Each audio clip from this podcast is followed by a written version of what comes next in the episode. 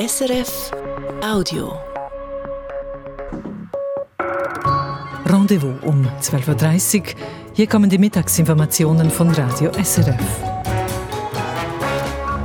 Das sei voreilig gewesen. Das Bundesverwaltungsgericht rügte dem Bundesrat wegen des Gasreservekraftwerks Bir.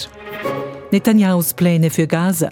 Israel soll in Zukunft die volle militärische Kontrolle haben und das UNO-Hilfswerk UNRWA müsse geschlossen werden. Wir analysieren. Zwei Jahre Ukraine-Krieg. Ein Augenschein in Kiew, wo Freiwillige den Widerstand unterstützen. Und das Tagesgespräch mit unserer Sonderkorrespondentin Judith Huber. Ich meine, es gibt dauernd, äh, jeden Tag, mehrmals pro Tag, äh, schiessen draussen äh, Raketen, schiessen Drohnen, gibt es Tote. Also es ist ganz direkt eine gigantische Bedrohung. Mehr dazu um eins. Rendezvous für die Sendung verantwortlich ist Franco Arnold, am Mikrofon Ivana Pribakovic. Der Bundesrat hatte Angst, im Winter könnte der Schweiz der Strom ausgehen. Das war vor zwei Jahren. Mit dem Aufruf zu zweit zu duschen sorgte Bundesrätin Simonetta Sommaruga damals für Heiterkeit. Doch eigentlich meinte es der Bundesrat ernst. So ernst, dass er unter anderem in Bir ein Gasreservekraftwerk bereitstellen ließ für 470 Millionen Franken und es für betriebsbereit erklärte. Das war falsch, sagt jetzt das Bundesverwaltungsgericht. Gerichtskorrespondentin Sibylla Bondolfi. Laut Bundesverwaltungsgericht hätte der Bundesrat den Betrieb des Reservekraftwerks in Bir nicht bewilligen dürfen. Eine schwere Strommangellage sei nicht belegt. Das Gericht gibt mit diesem definitiven Urteil einer Anwohnerin Recht, die sich aus Angst vor Lärm und Umweltverschmutzung gewehrt hat. Blenden wir zurück. Im Februar 2022 machte sich der Bundesrat Sorgen, dass im nächsten Winter nicht genug Strom in die Schweiz importiert werden könnte. Bei Bundesrätin Simonetta Sommaruga klang das an einer Pressekonferenz vor zwei Jahren so. Um also auch für ein Worst-Case-Szenario gerüstet zu sein, sieht der Bundesrat neu zwei vorsorgliche Maßnahmen vor. Nebst Wasserkraftreserven kündigte der Bundesrat Reservegaskraftwerke an. Diese Reservegaskraftwerke sollen nur bei einem außerordentlichen Engpass zum Einsatz kommen und sie sollen klimaneutral betrieben werden. Im Dezember 2022 zeichnete sich für den Bundesrat dieser Notfall offenbar ab. Er leitete in die Wege, dass unter anderem das Reservekraftwerk in der aargauischen Gemeinde Birr betrieben werden kann. Dass er das laut Bundesverwaltungsgericht nicht hätte tun dürfen, liegt vor allem an einem Verfahrensfehler. Das Energiedepartement, also das UWEC, habe nicht dargelegt, wie der Bundesrat dazu kam, eine schwere Mangellage vorauszusagen. Der allgemeine Verweis auf die politische Situation in Europa und die stillgelegten französischen Atomkraftwerke reichte dem Gericht nicht. Im konkreten Fall ändert das Urteil zwar wenig, die befristete Bewilligung ist bereits abgelaufen und das Kraftwerk muss 2026 sowieso rückgebaut werden.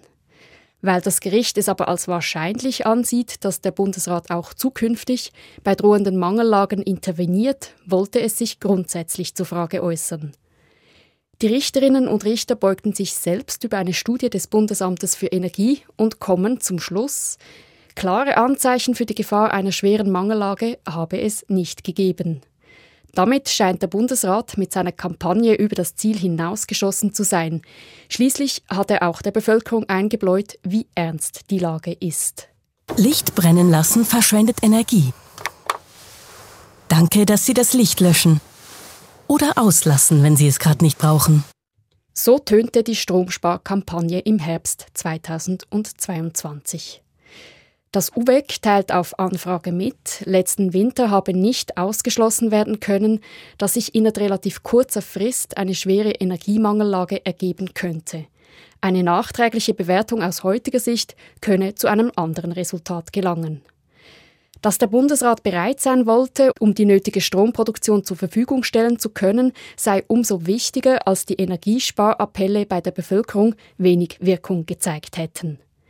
Das Urteil des Bundesverwaltungsgerichts bietet laut UWEG wertvolle Unterstützung für zukünftige Beurteilungen von Knappheiten. Die Faktenbasis einer drohenden Mangellage werde klarer dokumentiert. Sibylla Bondolfi. Zu den weiteren Meldungen in der Übersicht mit Marisa Eckli.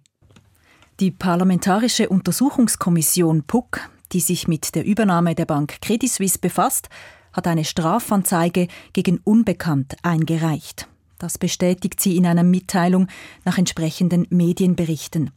Die Strafanzeige stehe im Zusammenhang mit möglichen Verstößen gegen die Schweigepflicht.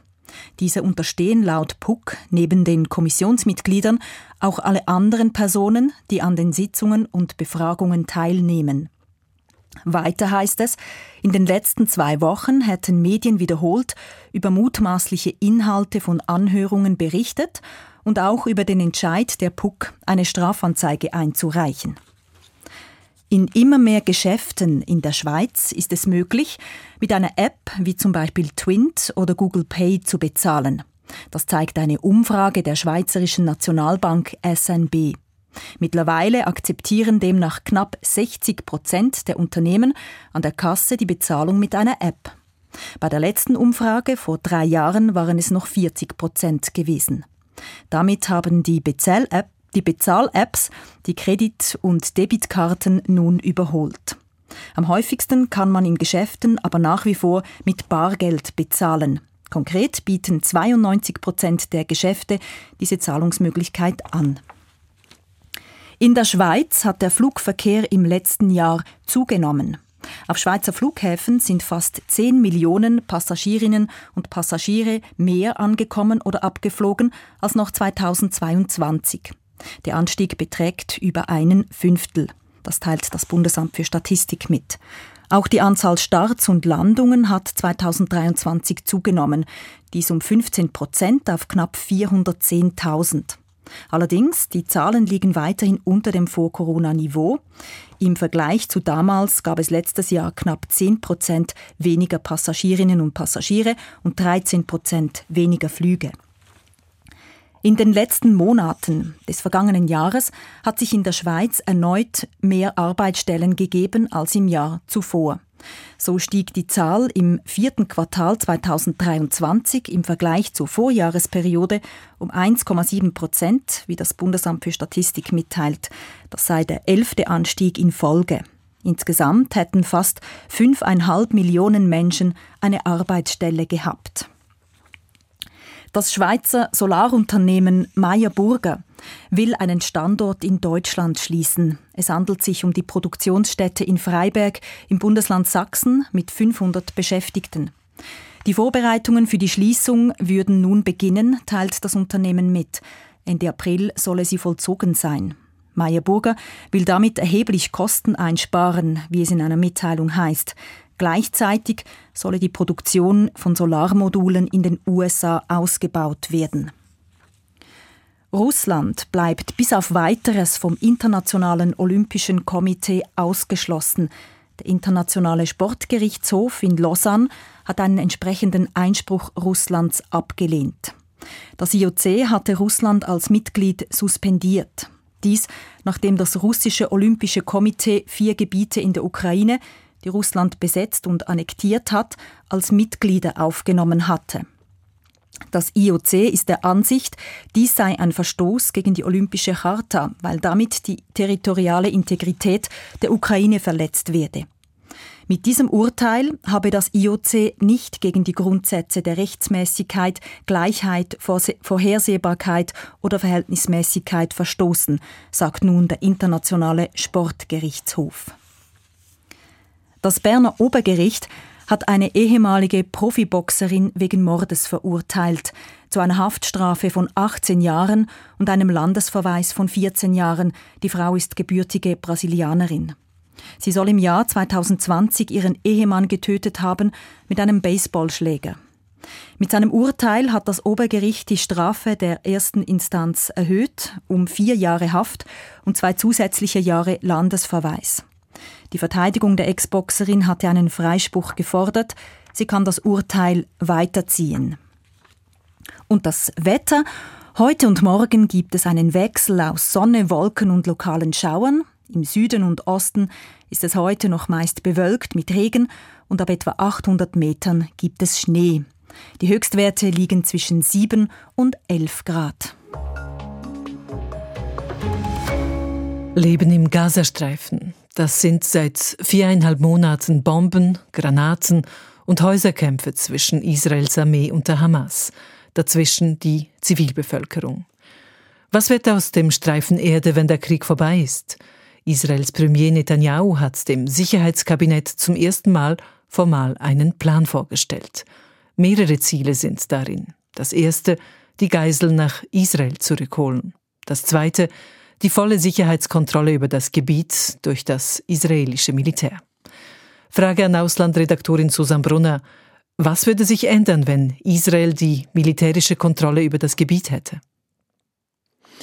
Diese Situation hatte Israel vor 2005. Da gab es im Gazastreifen jüdische Siedlungen. Das israelische Militär hatte die Kontrolle. Also eine ähnliche Situation wie heute im Westjordanland.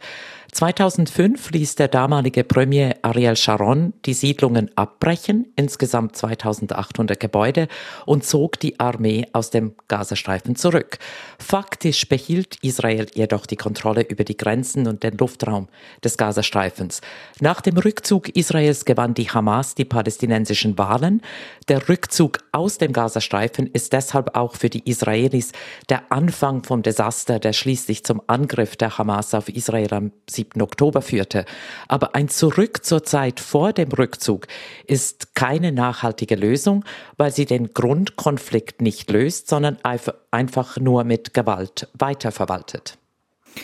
Verwalten sollte das Gebiet nach dem Willen Netanyahus lokale Beamten, die keine Verbindung zu, Zitat, Ländern oder Organisationen hätten, die den Terrorismus unterstützen. Was heißt das?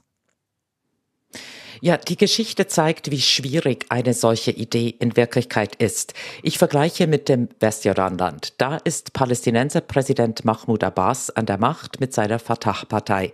Er ist jedoch komplett verhasst, weil er mit den Israelis zusammenarbeitet und weil er als unfähig angesehen wird, das Leben den Alltag der palästinensischen Bevölkerung zu verbessern, ihnen eine Zukunft ohne Checkpoints, ohne Besatzung, Schikanen zu geben. Er ist auch nicht mehr demokratisch legitimiert. Er muss Redefreiheit und Opposition mit Gewalt unterdrücken, um Ruhe zu bewahren. Lokale Beamten im Gazastreifen, die Israel genehm wären, hätten genau dieselbe Situation. Die palästinensische Bevölkerung, die will Freiheit und einen eigenen Staat. Den Konflikt hat man jetzt seit Jahrzehnten verwaltet und dabei ist immer viel Blut geflossen auf beiden Seiten. Wie reagiert eigentlich die Führung der Palästinenser auf Netanyahus Nachkriegsplan? Die palästinensische Autonomiebehörde sagt, damit wolle Netanyahu internationale Bemühungen, allen voran der USA, für die Schaffung eines palästinensischen Staates torpedieren, also für die Zwei-Staaten-Lösung. Diese Reaktion ist nicht überraschend. Gleichzeitig glaubt eine Mehrheit der jungen Palästinenserinnen und Palästinenser und der Menschen in Israel nicht mehr an eine Zwei-Staaten-Lösung. Und faktisch hat Israel mit dem Rückzug aus Gaza vor bald 20 Jahren ein Loch gegraben, in das die Palästinenser Kopf voran hineingefallen sind. Es bedeutete nämlich die Spaltung zwischen den großen palästinensischen Parteien Hamas und Fatah. Und weil sie so gespalten sind, erreichen sie auch nichts. Das werfen sich die Palästinenserinnen und Palästinenser bis heute selbst vor. Gehen wir nochmal zurück zu Netanyahus Nachkriegsplan. Da ist eine weitere Forderung die Schließung der UNRWA, also des Hilfswerk der Vereinten Nationen für Palästina-Flüchtlinge im Nahen Osten. Wenn die UNRWA geschlossen würde, wer könnte diese Aufgabe denn in Zukunft übernehmen? Es ist schlicht unmöglich, dass so kurzfristig ein Hilfswerk die Aufgaben der UNRWA übernehmen kann. Israels Regierung hat kürzlich vorgeschlagen, das israelische Militär könnte die Versorgung der Bevölkerung in Gaza übernehmen, aber eine Kriegspartei, die ihre Gegner versorgt, das ist eher problematisch, um es einmal gelinde zu sagen. Und es geht ja nicht nur um Gaza. Von Hilfe ähm, der UNRWA hangen fast sechs Millionen palästinensische Flüchtlinge ab, unter anderem in Jordanien und vor allem auch in den Flüchtlingslagern in Libanon und in Syrien, wo die UNRWA auch Schulen und Spitäler betreibt. Wenn all diese Menschen plötzlich keine Hilfe mehr bekommen, kommt es sicher zu Unruhen und noch mehr Gewalt. Die UNRWA zu überdenken ist sicher legitim, aber sie von heute auf morgen in einer solchen Situation zu ersetzen, sicher unrealistisch. Danke für diese Einschätzungen, Susan Brunner im Rendezvous. Und in der Sendung geht es mit diesen Themen weiter.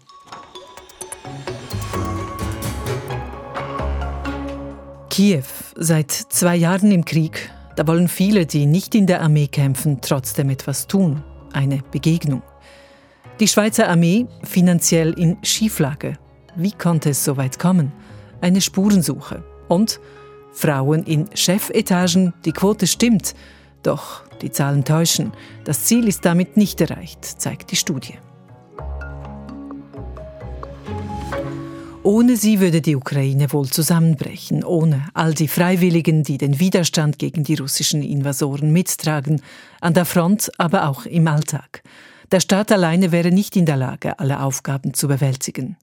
Wer sind die Ukrainerinnen und Ukrainer, die sich engagieren? Sonderkorrespondentin Judith Huber hat einen von ihnen getroffen. Er macht in Kiew mit einem Trupp Gleichgesinnter Jagd auf Kamikaze-Drohnen, die aus Russland in die Ukraine fliegen. Sie tönen wie fliegende Motorräder, die Kamikaze-Drohnen Shaheds genannt, die Russland seit Herbst 2022 fast täglich gegen ukrainische Städte schickt, manchmal in ganzen Schwärmen. Sie tragen eine Sprengladung von bis zu 60 Kilogramm, die beim Einschlag detoniert. Sie bringen Tod und Zerstörung. Diese Kamikaze-Drohnen möglichst unschädlich zu machen, ist deshalb eine Notwendigkeit. Ein unauffälliger Eingang in ein Gebäude in Kiew. Im Gang hängen Kinderzeichnungen und ein Plakat, das verschiedene Waffentypen zeigt. Hier treffen wir Sergei Sass. Der 67-Jährige ist Kommandeur einer freiwilligen Einheit. Eigentlich ist er Verfassungsrichter, aber das war in seinem früheren Leben. In seinem Büro stehen ein Kontrabass, eine Gitarre, aber auch leere Munitionshülsen und Maschinengewehre. Und eine Ikone. Sass sagt, als Russland vor zwei Jahren in der Ukraine einfiel, war auch die Hauptstadt unmittelbar bedroht. Многие киевляне, киевляне, понимая опасность, приняли для себя Viele Einwohner von Kiew hätten damals den wohl wichtigsten Entscheid ihres Lebens gefällt. Sie griffen zu den Waffen und begannen, ihr Land zu verteidigen. Auch er tat das, nachdem er die Familie in Sicherheit gebracht hatte. Er hatte nur wenig militärische Erfahrung und war zudem zu alt für den Militärdienst. Deshalb tat er sich mit Gleichgesinnten zusammen, die in einer ähnlichen Situation waren, und wurde zum Kommandant einer Einheit von 92 Mann. Это были судьи Конституционного суда, судьи Верховного суда, ну, коллеги. Э, Darunter waren Richterkollegen, Beamte, pensionierte Militärs, Studenten. Sie erhielten Waffen und begannen mit der Verteidigung der Stadt.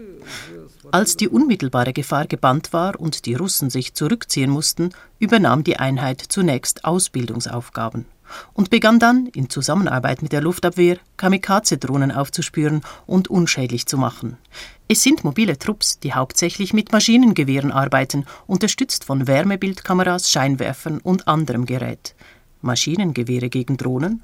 Sass sagt, Ну, как правило, это даже можно услышать, вот, когда это все приближается к, к нам. Das Schahets wie Motorräder lärmten, höre man, wenn sie sich näherten. Sie seien so leicht zu entdecken und sie fliegen tief. Ja, mit automatischen Waffen ließen sie sich tatsächlich bekämpfen.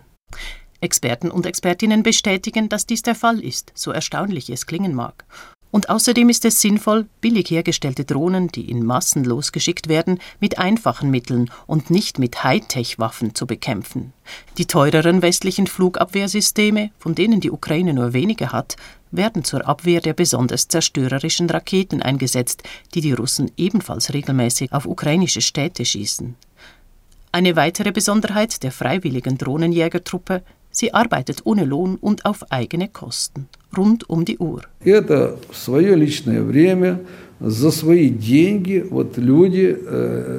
э, der Staat stelle lediglich die Waffen zur Verfügung. Dieses Engagement der Freiwilligen, so Sass, sei einer der Schlüsselfaktoren dafür, dass die Ukraine den Aggressor aufgehalten habe, als die ganze Welt sagte, die Ukraine halte nur ein paar Tage durch. Doch nun, zwei Jahre nach Kriegsbeginn, leidet die Ukraine unter akutem Munitionsmangel und hat zu wenig moderne Waffen. Sie ist dringend auf mehr Hilfe des Westens angewiesen. Sass erträgt es kaum mit anzusehen, wie viele junge Männer schon ihr Leben lassen mussten. Er sagt,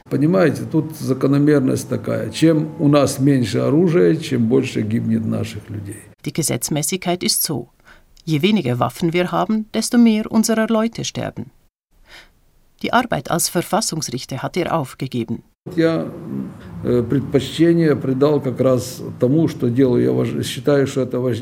Er habe sich für die Tätigkeit entschieden, die wichtiger sei, denn ein Verfassungsgericht gebe es nur in einem existierenden Staat. Diesen Staat und dessen Unabhängigkeit zu verteidigen, das gelte es weiterhin.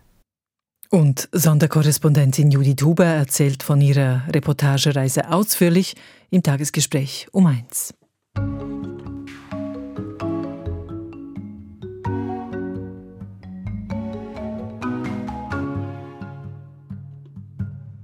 Die Schweizer Armee und ihre Finanzen. Seit einem Monat ist es das Thema an Mittagstischen und beim Feierabendapero. Angefangen hat es mit der Absage einer großen Flugshow im Sommer, weil das Geld fehle, wie es hieß. Dann zeigten SRF-Recherchen, es geht um 1,4 Milliarden Franken, die nötig wären, um geplante Rüstungsbeschaffungen kurzfristig zu bezahlen. Die Armee prüft nun, das Rüstungsmaterial später zu bestellen, die Bestellung zu verschlanken oder in Teilen zu stornieren. Ich fragte Inlandredaktor Matthias Strasser, große Rüstungsprojekte haben einen klaren Preis, man weiß, was da kommt. Wie konnte also eine solch unerwartet große Lücke überhaupt entstehen? Ja, das hat viel zu tun mit der Planung der Armeefinanzen, die sich über mehrere Jahre erstreckt und auch mit, das muss man auch sagen, Fehleinschätzungen. Stark vereinfacht kann man sagen, die Armee, die muss zwei Arten von Planungen miteinander austarieren. Eine jährliche mit dem Budget und eine mehrjährige mit eben großen Projekten, die sich über viele Jahre erstrecken, über viele Jahre abbezahlt werden müssen. Und die Schwierigkeit, die besteht darin, dass große Beschaffungen eben zu einem großen Kostenblock führen. Der wird dann aufgeteilt auf die jährlichen Budgets in kleine Tranchen. Man könnte sagen, die Armee, die spielt da so ein bisschen Tetris, versucht diese Kostenblöcke in die jährlichen Budgets unterzubringen. Und bei diesem Tetris, da ist es jetzt eben nicht mehr so aufgegangen, wie man sich das vielleicht ursprünglich erhofft hatte. Diese Summen sind ja vertraglich geregelt. Man würde erwarten, dass es klar ist, dass man weiß, was da kommt. Ja, also klar ist, was bei den Investitionen auf einen zukommt. Da einigt man sich beim Vertragsabschluss in der Regel auf Zahlungspläne, jährliche Raten, die dann in gewissen Jahren fällig werden. Das Problem ist, man kennt im Vornherein eben nicht alle Faktoren der Rechnung. Im Armeebudget müssen ja noch ganz andere Sachen auch noch Platz haben als diese Zahlungsraten für die Großprojekte, Löhne, Treibstoff, kleinere Anschaffungen. Und die Stunde der Wahrheit, die kommt dann für die Armee eben in der Dezembersession im Parlament. Da sagt das Parlament, so viel darf die Armee im nächsten Jahr maximal ausgeben. Und in diesem Budget muss dann eben alles Platz haben. Die Abzahlungsraten, aber auch kleinere Ausgaben für den laufenden Betrieb. Und da muss man dann diese langfristigen Beschaffungen und eben das kurzfristige Budget, das muss man aufeinander abstimmen und Blöcke hin und her schieben. Normalerweise klappt das relativ gut. Sie sagen es, in früheren Jahren hat das gut geklappt, diesmal nicht. Wieso denn nicht? Es sind mehrere Gründe. Die Armee, die sagt zum Beispiel, die Teuerung im Rüstungsbereich, die sei besonders hoch, daher seien einzelne Kostenblöcke größer, als man früher angenommen hat. Dann hat das Parlament zuerst gesagt, das Armeebudget, das soll schnell erhöht werden bis 2030. Dann hat man gesehen, die Finanzen sind knapp und hat gesagt, doch etwas weniger schnell, bis 2035 erst soll das Budget erhöht werden. Also dieses Hin- und Herwechseln, das macht die Planung schwierig. Entscheidend scheint mir aber, dass in der langfristigen Planung zu viel bestellt wurde. Es wurde auch von eigenen Planungen abgewichen und man kann das jetzt eben kurzfristig nicht mehr im Budget unterbringen. Also es gibt zu viele Blöcke im Tetris, die man unterbringen möchte. Ein bürgerlicher Sicherheitspolitiker der hat mir gesagt, wir waren da vielleicht etwas zu optimistisch. Also war jetzt das ein Fehler der Politik oder der Armee? Ja, also die Aufgabe letztlich äh, eben dieses Tetris so zu gestalten, dass es aufgeht, das ist Aufgabe der Armee, aber es ist natürlich an die Rahmenbedingungen der Politik gebunden. Die Aufgabe der Armee, die ist vielleicht schwieriger gewesen als in anderen Jahren, so könnte man es sagen. Die Folge ist jetzt jedenfalls, dass für die nächsten Jahre keine neuen Rüstungsaufträge mehr vergeben werden könnten. Ja, also man zahlt in den nächsten Jahren großmehrheitlich das noch ab, was schon bestellt wurde. Der Armeechef Thomas Hüßlider sagte, erst 2028 seien wieder Investitionen in die Verteidigungsfähigkeit möglich. Das heißt auch, es fehlt Geld für zeitnahe wichtige Investitionen, zum Beispiel in die Bodentruppen. Ist das jetzt ein Problem oder anders gefragt, wie lässt sich das Problem jetzt lösen, diese Situation? Es gibt drei Varianten. Entweder man hat Geduld, man wartet, bis finanzpolitisch wieder ein gewisser Spielraum da ist. Das ist sicherheitspolitisch schwierig. Wir haben im Moment Krieg in Europa. Oder dann kann man der Armee schneller mehr Geld sprechen. Diese Diskussion, die wird im Parlament geführt, aber es ist eben auch schwierig, das Geld aufzutreiben. Die Finanzlage beim Bund, die ist aktuell außerordentlich anspruchsvoll. Und dann kann man versuchen, innerhalb dieses Tetris die einzelnen Blöcke ein bisschen zu verkleinern, also zu schauen, dass die dann doch vielleicht in die nächsten Budgets reinpassen, zum Beispiel Bestellungen verkleinern oder sogar stornieren. Da sagt die Armee, man prüfe das, bis jetzt habe man das noch nicht gemacht. Eine Einordnung von Inlandredaktor Matthias Strasser. Themawechsel. CEOs und Verwaltungsräte in der Schweiz.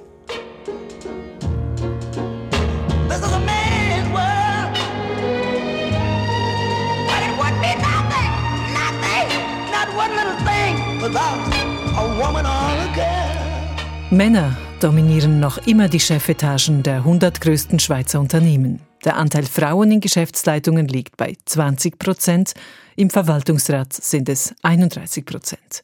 Das entspricht zwar den sogenannten Geschlechterrichtwerten, die für große börsenkotierte Unternehmen seit 2021 gelten, doch der Schein trügt. Was das genau heißt, weiß Lucia Theiler. Zum Beispiel der Großkonzern Swiss Life. Der Chef Patrick Frost übergibt im Frühling seinen Posten wieder an einen Mann. Bedauerlich, wie er bei der Ankündigung vor ein paar Wochen selbst sagte. Ja, ich meine, ich muss zugeben, das ist etwas, was mir äh, oder uns nicht gelungen ist äh, über die letzten äh, gut zehn Jahre hier äh, Nachfolgerinnen so aufzubauen, dass sie in Frage kämen. In Frage für den obersten Chefposten oder zumindest für die Geschäftsleitung. Der Konzern Swiss Life ist in guter Gesellschaft. Fast ein Viertel der Unternehmen hat noch keine einzige Frau in der Chefetage. Dabei hat es in den letzten Jahren danach ausgesehen, als würden die Unternehmen schnell vorwärts machen. Der Anteil jener Firmen ohne Frauen ging in den Vorjahren stark zurück, doch nun stagniert er. Kein gutes Zeichen, sagt der Experte Guido Schilling, der seit bald 20 Jahren die Zusammensetzungen von Führungsgremien analysiert. Nachdenklich stimmt mich die Situation, dass wir nach einem starken Engagement für mehr Diversität nun feststellen, dass der Druck abnimmt. Sein heute veröffentlichter Report zeigt, auch der Anteil jener Unternehmen, die mit 30 Prozent einen höheren Frauenanteil in der Geschäftsleitung haben als gefordert, wurde wieder etwas kleiner statt eben größer. Nach meiner Meinung ist eine etwas zu frühe Zufriedenheit eingetroffen, wo man sich sagt, ja, tick in the box, wir haben doch bereits eine Frau in der Geschäftsleitung. Also kann man sich zurücklehnen. Ein Trugschluss, sagt Schilling. Damit ändern sich noch lange nicht die Anstellungsbedingungen, die Rahmenbedingungen, die Spielregeln, die Kultur, wie ein Führungsgremium, das divers zusammengesetzt sein sollte, miteinander umgehen sollte. In anderen Worten, Rahmenbedingungen wie flexible Arbeitszeitmodelle und eine entsprechende Kultur führen dazu, dass Frauen längerfristig in Geschäftsleitungen bleiben. Männer bleiben immerhin sieben Jahre auf ihrem Posten, Chefinnen gehen bereits nach drei Jahren wieder. Eine derart kurze Zugehörigkeit von den meisten Frauen ist in dem Sinn einfach nicht nachhaltig. Und könnte damit zu tun haben, dass Frauen zwar schneller befördert werden, aber in den Gremien doch die Ausnahme bleiben. Eine Minderheit zu sein ist nicht attraktiv, für die Chefin nicht und für potenzielle Kolleginnen auch nicht. Happert es zudem mit der Vereinbarkeit und der Kultur, steigen die Frauen ganz aus, sagt Guido Schilling, der mit seinem Beratungsunternehmen auch selbst Führungskräfte rekrutiert. Es ist in den wenigsten Fällen so, dass eine Frau die Unternehmensleitung eines großen Arbeitgebers verlässt und bei einem anderen vergleichbaren wieder eintritt. Statt lange in Unternehmen zu bleiben, gehen Frauen in die Beratung, machen sich selbstständig oder finden im Ausland einen neuen Arbeitgeber. Dass das nicht passiert, können Unternehmen beeinflussen, indem sie auf die Vereinbarkeit von Beruf und Familie achten, auf die Kultur und die Selektionsprozesse. Das alles ist freilich in der Theorie längst bekannt. Nur bei der Umsetzung haben einige Unternehmen nachgelassen und die Chancen nicht gepackt, die sich vielleicht geboten hätten, um eine Frau an die oberste Stelle zu befördern. Lucia Theiler im Rendezvous. So viel vom Rendezvous für heute. Am Mikrofon war Ivana Pribakovic. Das war ein Podcast von SRF.